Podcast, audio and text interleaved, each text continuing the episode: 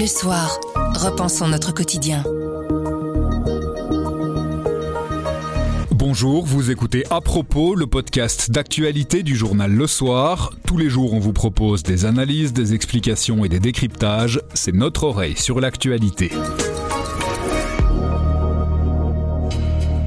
Le groupe Dépêche Mode, bientôt de retour avec un nouvel album et une tournée, Thierry Coljon a rencontré un des membres du groupe, il nous raconte.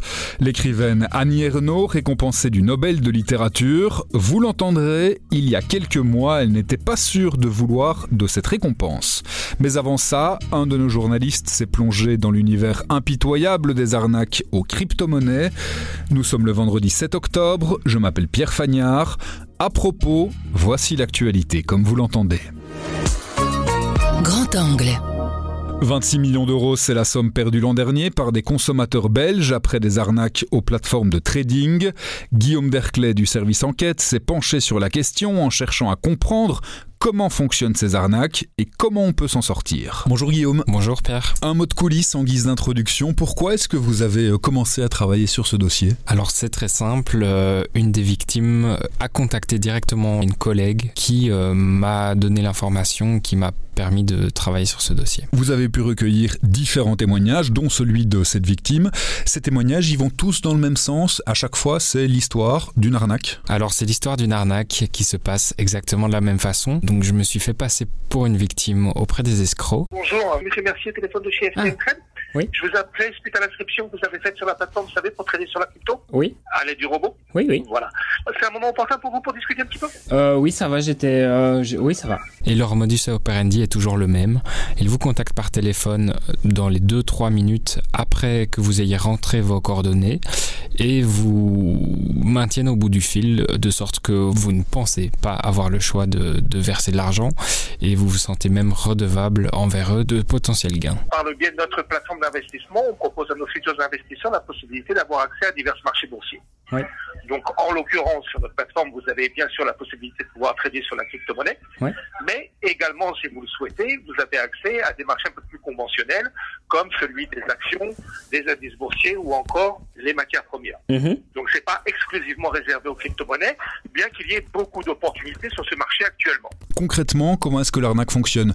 On donne ses coordonnées, il y a un escroc qui vous appelle, comme vous l'avez expliqué, et derrière, il vous enjoint à investir et donc à lui faire un directement? Alors en général, vous tombez sur une publicité Facebook. Il y a eu des publicités avec des faux articles du soir, notamment une qui tourne pour le moment avec le ministre des Finances Vincent Van Petegem. Vous cliquez sur cette publicité, vous arrivez sur une page, une page article qui copie un, un site bien connu. Ensuite, on vous propose de rentrer vos coordonnées.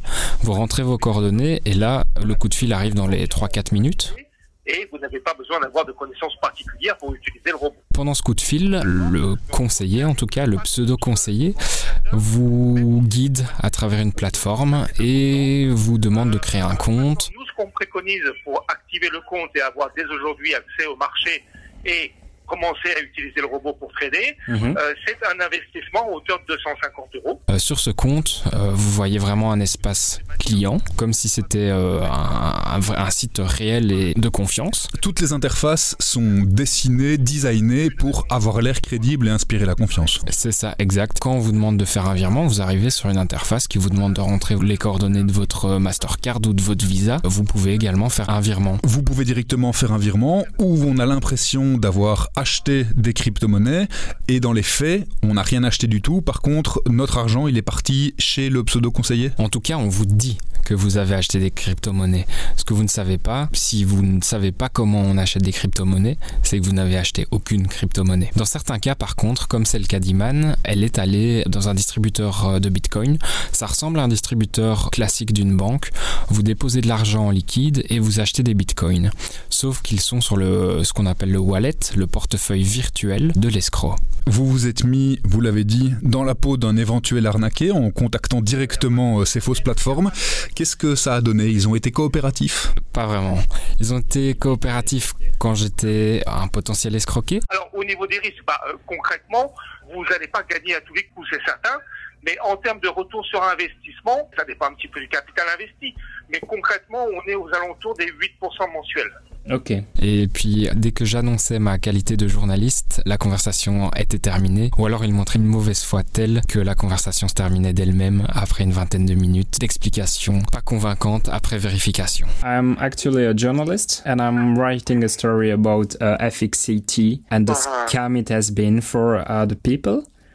Uh, and I would like Les autorités, le gendarme des marchés financiers, la police, qu'est-ce qu'elles en disent de ces arnaques? Alors le gendarme des marchés financiers, la FSMA, est au courant de ces arnaques. Elles représentent d'ailleurs 40% des fraudes. Au total, sur l'année 2021, ils estiment qu'il s'agit de plus de 26 millions d'euros perdus par des consommateurs belges. Sur leur site, la FSMA poste toute une série de sites qui sont considérés comme des fraudes. Donc euh, une simple recherche Google vous permet de tomber sur l'adresse de ces sites. Après enquête, ils les font fermer s'ils considèrent que les, sites sont frauduleux et ils envoient évidemment euh, les informations aux différents parquets. Au niveau policier, c'est la Computer Crime Unit qui se charge de ces dossiers. Eux, ils vont faire des recherches. Où est enregistré le site internet Où sont partis les fonds Où sont partis les crypto-monnaies Par contre, ce qui va être très difficile pour eux, c'est de récupérer l'argent qui était euh, soit versé sur un compte, soit qui a servi à acheter des crypto-monnaies. Ils vont savoir le tracer souvent jusqu'à des paradis fiscaux. Justement, j'allais poser la question, il y a des possibilités de se retourner pour Iman, pour les autres témoins, les autres victimes que vous avez pu interroger ils n'ont pas pu récupérer leur argent. Iman n'a toujours pas récupéré son argent, Pierre non plus. Euh, a priori, les chances sont très très faibles euh, qu'ils récupèrent un jour leur argent, étant donné qu'il est euh, probablement sur des comptes de pays qui ne collaborent pas avec la justice belge. Un conseil, enfin, pour terminer, pour être certain de ne pas se faire avoir? Alors, le conseil pour être certain de ne pas se faire avoir, c'est toujours vérifier, vérifier, vérifier. Que ce soit l'adresse URL du site internet, que ce soit le nom de la compagnie, et que ce soit euh, les informations qu'on vous donne. Il existe beaucoup de sites, donc euh, je rappelle le site de la FSMA qui permet de regarder si un site est considéré comme frauduleux, Trustpilot qui permet aux internautes de donner euh, leur avis sur des sites internet. De nombreuses plateformes qui font ces escroqueries sont répertoriées sur Trustpilot avec des notes très mauvaises, donc ce sont des notes de 1 à 5 et donc vous verrez très vite qu'elles ne sont pas dignes de confiance. Merci beaucoup Guillaume. Merci Pierre. Vous me dites comment je prendrais, comment je prendrais cette distinction. Je, crois que je euh, je serais très malheureuse. Cette voix, c'est celle d'Annie Ernaux, écrivaine française récompensée ce jeudi du prix Nobel de littérature. Elle répondait justement à la question comment réagiriez-vous si on vous attribuait cette distinction? Lors d'une interview menée par notre consoeur Joël Meskens, envoyée permanente du soir à Paris.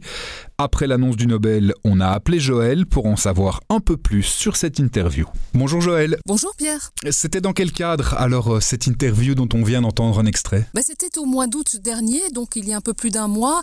Annie Ernaux était l'invitée euh, d'honneur de l'intime festival de, Namur. Elle n'avait pas pu s'y rendre parce que elle était très fatiguée à ce moment-là. Elle avait beaucoup euh, voyagé. Elle devait présenter son film Les années Super 8, qui est un film absolument magnifique, bouleversant. Elle ne s'était pas rendue à Namur, donc on la disait très fatiguée et en fin de compte, euh, quand elle nous a accordé cette interview, elle ne se lassait pas de, raconter son œuvre avec une extrême gentillesse d'ailleurs et son goût euh, totalement passionné pour, euh, pour la littérature. Un entretien d'une heure plus ou moins où vous lui posez la question d'une éventuelle distinction au prix Nobel de littérature. Et quand vous lui posez la question, elle est affreusement gênée, Annie Ernaux. Je veux dire, quel sens ça Quel sens ça d'avoir le Nobel de littérature?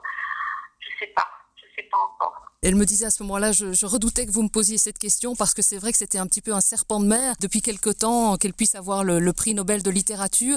Et ce n'est pas une femme de, distinction. Ça correspond assez bien à son, son parcours. D'ailleurs, elle ne cherche pas la récompense. Je ne reconnais pas aucune supériorité par rapport à nombre, à nombre de, mes confrères et consoeurs. Mhm. Vous voyez, si vous regardez parmi la liste des Nobel, il y a quand même beaucoup qui n'ont pas laissé euh, une œuvre impérissable. C'est une autrice qui a consacré toute son œuvre euh, à la dimension des classes sociales. Elle est venue d'un milieu extrêmement modeste. Ses parents tenaient une petite épicerie bistrot à Yvetot, en Seine-Maritime. Et donc, euh, dans toute son œuvre, elle raconte justement ce, ce transfuge de classe. Donc, elle, elle est restée fidèle quelque part à, à cette enfance-là, à cette jeunesse et à ce parcours-là. Et aujourd'hui, recevoir une récompense, eh bien, quelque part, elle se trouve entre deux chaises, entre ces deux mondes euh, dans lesquels elle a finalement balancé, balancé toute sa vie entre ce, monde des, des, gens modestes et ce monde de la littérature dans lequel elle ne s'est jamais totalement reconnue. Et c'est amusant parce que quand vous lui posez la question, elle voit deux possibilités, soit refuser la distinction, comme a pu le faire Jean-Paul Sartre, soit utiliser la tribune qui lui est offerte pour faire passer un message, comme l'avait fait Albert Camus Je, serais prise euh, entre le désir de dire euh, non, je, je n'en veux pas, comme Sartre a fait, et de l'autre euh, de dire je vais peut-être pouvoir dire des choses comme a fait Camus. Oui, absolument, parce que euh, le discours d'Albert Camus, il faut s'en souvenir, c'était en 57 de mémoire, quand il reçoit le, le, le, prix Nobel, il fait un discours très fondateur euh, à Stockholm. Il parle du mythe de, de l'écrivain solitaire. Il, il décrit l'écrivain comme quelqu'un d'engagé euh, dans, dans, dans, la société et d'engagé non pas au service de ceux qui font l'histoire, mais au service de ceux qui la subissent. On peut imaginer à quel point ce discours a marqué même la jeune fille qui était Annie Ernaux à l'époque de Stockholm de Camus avec quelque chose qui m'a beaucoup impressionné euh, lorsque je l'ai lu il y a très longtemps dans ma jeunesse. Et euh, ce discours, ben, c'est tout son combat aussi, c'est de se remettre au service de ceux qui subissent l'histoire plutôt que de ceux qui la font. Qu'est-ce qu'elle représente aujourd'hui pour la littérature française? Ben, C'est un immense héritage pour la littérature française parce que elle a inventé quelque part euh, une forme de littérature. On parle de littérature minimaliste ou de littérature blanche.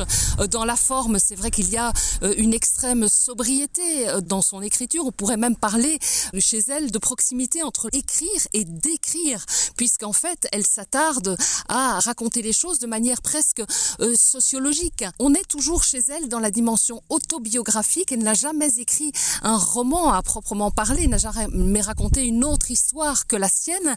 Et en même temps, toute la richesse de sa littérature, c'est de faire de son histoire, de l'histoire d'une femme, l'histoire des femmes, c'est-à-dire l'histoire euh, d'un personnage dans une époque donnée, dans une société, et qui devient une histoire universelle en quelque sorte, une histoire de la quête des droits, euh, de la revendication de la liberté, euh, s'agissant des femmes, et de la, de la lutte des classes aussi, puisqu'encore une fois, cette dimension sociale est extrêmement importante chez elle. Vous parliez de quête des droits, de recherche de liberté au-delà de l'autrice, au-delà de la romancière, c'est aussi une femme de combat. C'est ça aussi qui a été euh, récompensé par ce Nobel Oui, absolument. On ne sait pas si c'est pour ça qu'elle a été récompensée, mais en tout cas, c'est une dimension qui est très importante chez elle. C'est une femme qui est donc restée toujours fidèle à, ses origines et qui aime raconter euh, ces fameux gens modestes, ces gens qui ne sont rien, euh, comme disait un jour Emmanuel Macron à propos de, des gens qui passent dans les gares. Il faut se souvenir qu'Annie Ernaux, par exemple, il y a une petite dizaine d'années, avait passé un an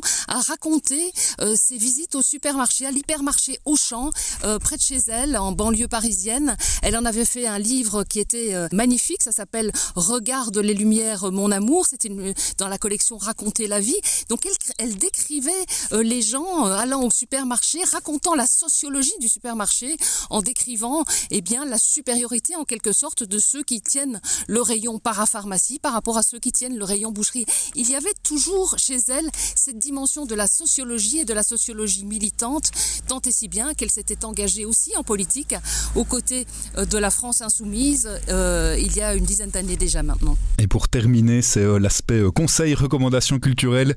Par quoi est-ce qu'il faut commencer si on veut se plonger, se plonger dans Annie Ernaux aujourd'hui? Ah, Sans aucun doute, Les années, c'est un livre qu'elle a écrit en 2008 et qui est devenu un best-seller. C'est un livre absolument magnifique et qui est vraiment très symbolique de toute l'œuvre d'Annie de, Où on retrouve euh, cette espèce de quête obsessionnelle euh, qui est chez elle de figer euh, le temps qui passe, de rendre éternel des instants fugitifs qu'ils ne se reproduiront pas une deuxième fois. Bouche à oreille. Le bouche à oreille, c'est un avis, une inspiration, une recommandation et c'est livré par un membre de la rédaction. Le groupe Dépêche Mode, orphelin d'un de ses membres depuis quelques mois, va revenir avec un album et une tournée. Le groupe sera au Sport Palace d'Anvers le 20 mai 2023. On en parle avec Thierry Coljon, spécialiste musique, qui a rencontré Martin Gore, auteur-compositeur du groupe. Thierry, ça a donc été euh, annoncé cette semaine, un nouvel album et une tournée mondiale pour Dépêche Mode l'année prochaine, tournée qui passera aussi par la Belgique. Oui, ça c'est la bonne nouvelle, que ça sera pas le Stade Roi-Baudouin, ça sera le Sport Palace d'Anvers, qui est quand même plus intime, alors que dans d'autres pays, notamment la France, ça sera le Stade de France, il y a des gros stades, San Siro à Milan. Nous, on a la chance que pour le moment, c'est uniquement le petit, entre guillemets, Sport Palace, qui sera peut-être doublé, car les lendemains sur lendemain sont libres. Donc, si ça fonctionne bien les préventes, ça sera peut-être doublé, et on peut imaginer peut-être un Werther plutôt alors à l'été 24. Pour l'album, il faut euh, s'attendre à quoi? Mais là, on a entendu une bribe de un morceau.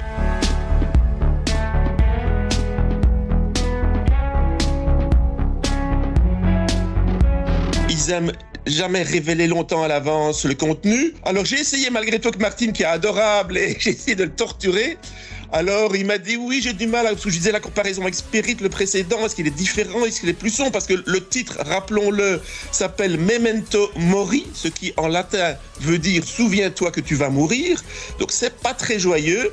Il faut préciser que ce titre assez morbide il l'a eu avant la mort d'Andy Fletcher le 26 mai. Pour lui c'est pas négatif, ça reste positif. C'est aussi le fait qu'il a eu 60 ans, il a beaucoup réfléchi à la vie, à la mort, mais il m'a avoué quand même que plusieurs chansons évoquaient la mort dans cet album, mais pas celle de Andy, puisque c'était pas prévu, bien sûr.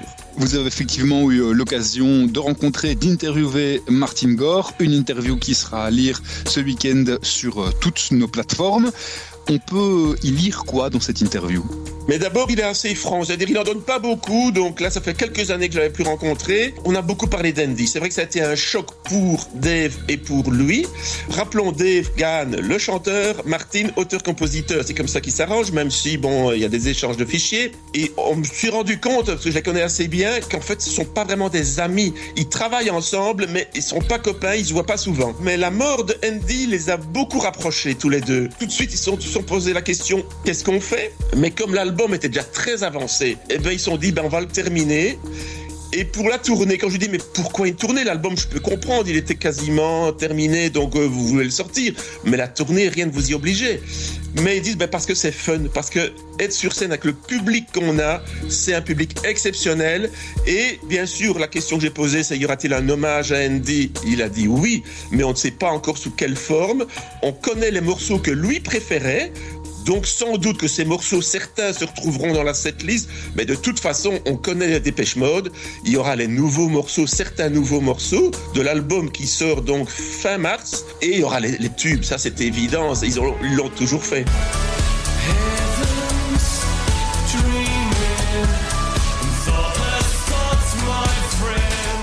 À propos, c'est fini pour aujourd'hui, mais on revient lundi dès 7h. En attendant, abonnez-vous, partagez-nous. Vous nous trouverez sur notre site, notre application et votre plateforme de podcast préférée. À lundi.